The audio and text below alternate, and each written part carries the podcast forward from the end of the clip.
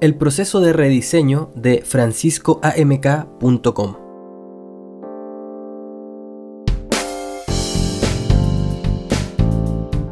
Ya desde hace una semana que este sitio tiene una nueva cara y me parece apropiado compartir contigo el cómo y el porqué de este rediseño. Presumo que este será un artículo algo extenso, así que sin más introducción vamos al grano. ¿Por qué rediseñar? El sitio llevaba poco más de dos años sin mayores cambios en términos estructurales, y en ese tiempo habían pasado bastantes cosas que no se veían reflejadas en su diseño. Habían secciones que estaban completamente ocultas, contenidos a los que era difícil acceder y artículos que quedaban olvidados conforme pasaba el tiempo y ya no eran recientes. Adicionalmente, como soy el único que tiene que entrar casi todos los días al sitio web, ya me tenía bastante aburrido su diseño sobre todo porque, dada su antigüedad, sentía que no reflejaba la calidad de los diseños que puedo hacer ahora. Ahora bien, todo lo que he mencionado hasta ahora es lo que me había despertado las ganas de rediseñar el sitio, pero no fue lo que realmente me hizo tomar acción y lanzar una nueva versión. Lo que consiguió esto fue un rechazo. Hace poco más de un mes postulé a un proyecto muy interesante, del cual no te puedo contar mucho por el momento, y fui rechazado.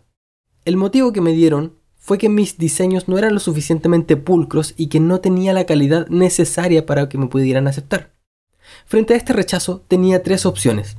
Uno, inflar mi ego y decir, imbéciles, no saben lo que se pierden, no saben apreciar mi talento.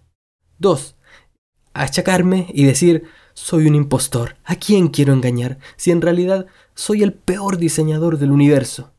O tres, tomármelo como un desafío, mirar honestamente mis diseños y decir, pensándolo bien, tienen razón, yo puedo diseñar mejor que esto. Como te imaginarás, opté por esta última opción y estoy en medio de una cruzada por rediseñar varios sitios que están bajo mi control. Este ha sido el primero, luego viene el sitio de mi esposa, los de algunos amigos y finalmente una actualización al portafolio de APK Studio. Objetivos del diseño. Una vez embarcado en la misión de rediseñar el sitio, tuve que decidir cuáles serían mis objetivos. Esto fue bastante sencillo porque ya lo tenía claro desde mucho antes y podría resumirlo de la siguiente forma. Objetivo número 1. Proyectar una estética más limpia y minimalista, que representara mi estética personal. Esto nace porque el sitio anterior estaba demasiado influenciado por lo que se supone que uno debe hacer desde un punto de vista de marketing digital. Pero en esa búsqueda se había diluido mi propia identidad visual. Objetivo número 2. Dar visibilidad a los contenidos que hasta entonces estaban invisibles. Como podrás notar, en el menú superior hay enlaces a secciones que antes no estaban, como las herramientas, las plantillas, las recomendaciones y los servicios. Todo esto existía, pero solo lo podías ver si te mandaba un enlace directo vía correo electrónico. Objetivo número 3. Dar a entender de qué se trata el sitio de manera fácil, hasta antes del rediseño uno podría haber pensado que se trataba de un sitio personal de un diseñador, que era solo un blog o que era algo mucho menos profesional. El nuevo diseño debería dar a entender de manera rápida y directa que este es un sitio para aprender sobre diseño web, ya sea a través de cursos o de artículos del blog, en donde además se encuentra otro tipo de recursos si absolutamente todo es creado por una sola persona, ese tal Francisco. Por eso es la importancia de la foto con mi cara en la página de inicio. Tecnologías usadas. Una vez con los objetivos claros, vino el trabajo de comenzar a hacerlo realidad. Para ello usé varios programas y o tecnologías. Veamos cuáles fueron. Libreta. Lo primero y lo más importante fue definir el mapa de contenidos.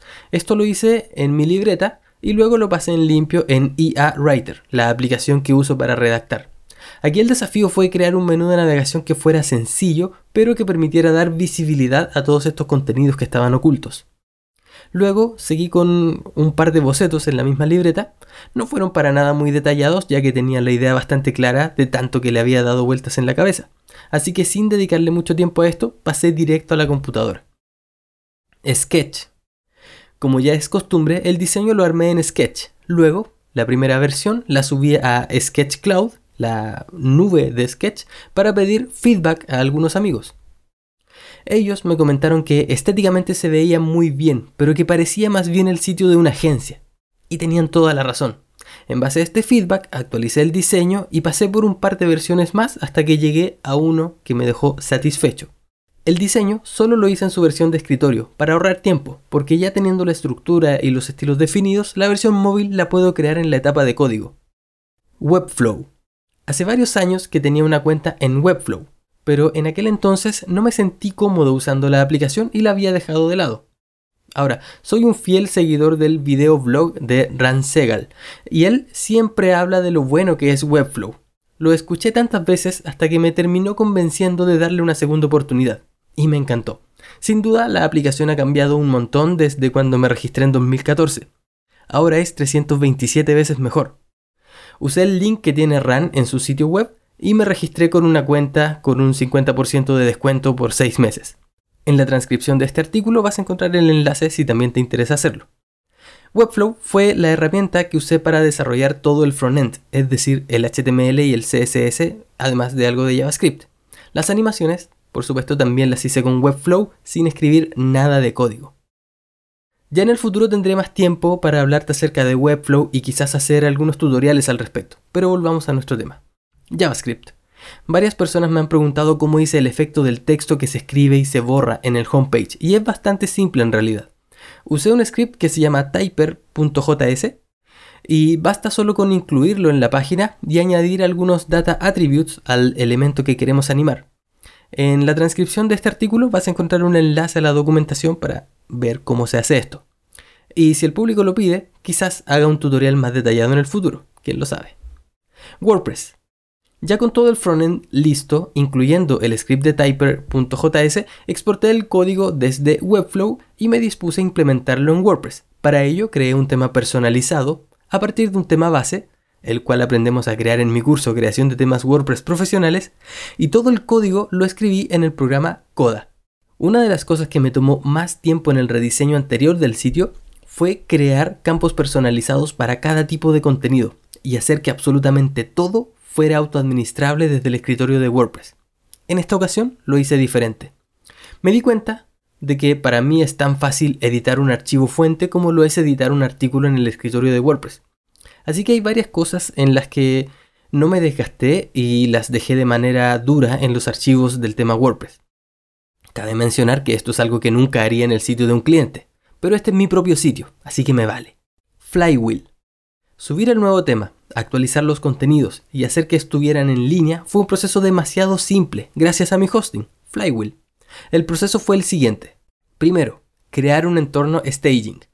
Con solo un par de clics, Flywheel me permitió crear una copia exacta de mi sitio en una dirección protegida por contraseña. Segundo, actualizar el sitio.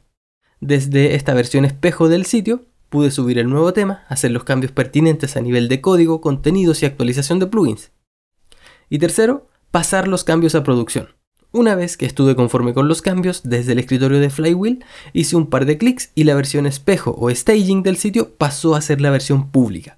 De este modo, lo que significó un trabajo de varias horas, separados en diferentes días, ante los ojos de los visitantes del sitio, solo significó que de un momento a otro el sitio tenía un nuevo diseño y una nueva estructura de contenidos. Si quieres probar Flywheel, tengo un lindo y jugoso link de afiliado esperando por ti en la sección de recomendaciones de mi sitio. Veamos cuál ha sido el feedback hasta el momento. Como en todo rediseño, hay unas cuantas cosas que se me pasaron por alto, pero afortunadamente los lectores de mi newsletter son gente maravillosa y me han ayudado a detectarlos y corregirlos. Incluso uno de ellos, Rodrigo Mendoza, se dio el trabajo de prácticamente leer todo el sitio y decirme en qué lugares me faltaron acentos, comas y puntos. Muchas gracias. En términos del diseño en sí, he recibido principalmente comentarios positivos y alguna que otra sugerencia amable de amigos diseñadores, así que estoy bastante feliz con el resultado. Bien, creo que eso resume bastante en detalle el proceso de rediseño de este sitio. Pero ahora es tu turno. ¿Será que es momento de rediseñar tu sitio? Si es así, te invito a hacerlo y después compartir tu experiencia en un artículo como este para que podamos conocer más acerca de tu proceso de trabajo. Y si has rediseñado tu sitio hace poco, creo que a todos nos encantaría verlo. Deja un enlace en los comentarios en franciscoamk.com slash rediseno-2017 para que todos podamos verlo. Bien, eso es todo por hoy. Te mando un abrazo, mi nombre es Francisco y nos encontramos en un próximo artículo. Que tengas un bonito día. Chao, chao.